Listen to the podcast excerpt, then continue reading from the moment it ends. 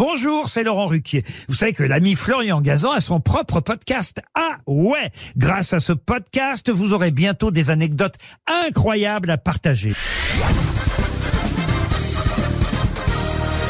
Salut, c'est Florian Gazan. Dans une minute, vous saurez pourquoi on a donné ce prénom de Marianne à la femme symbole de la République. Ah ouais?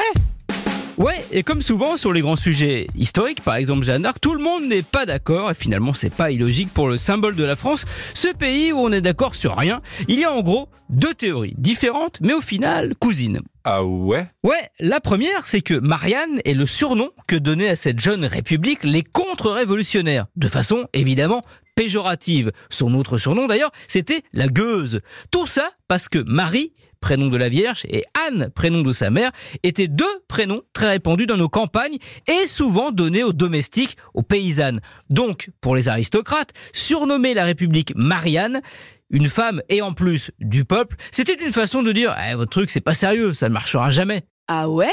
Ouais, la deuxième théorie sur Marianne, elle, elle a été découverte en 1976 seulement grâce à un manuscrit retrouvé dans le Tarn.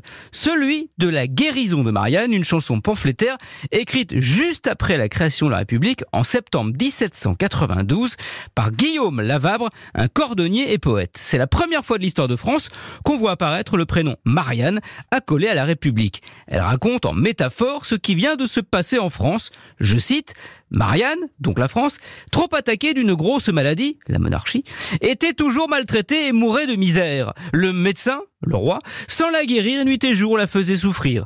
Le nouveau pouvoir exécutif, les révolutionnaires, vient de lui faire prendre un vomitif pour lui dégager le poumon. Marianne va beaucoup mieux. Populaire, cette chanson s'est répandue dans tout le pays pour finalement arriver jusqu'à Paris.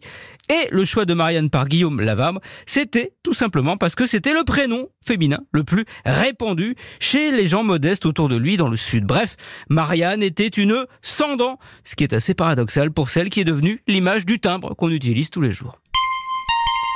Merci d'avoir écouté ce podcast. Retrouvez tous les épisodes de Huawei sur l'application RTL et sur toutes les plateformes partenaires. N'hésitez pas à nous mettre plein d'étoiles et à vous abonner. À très vite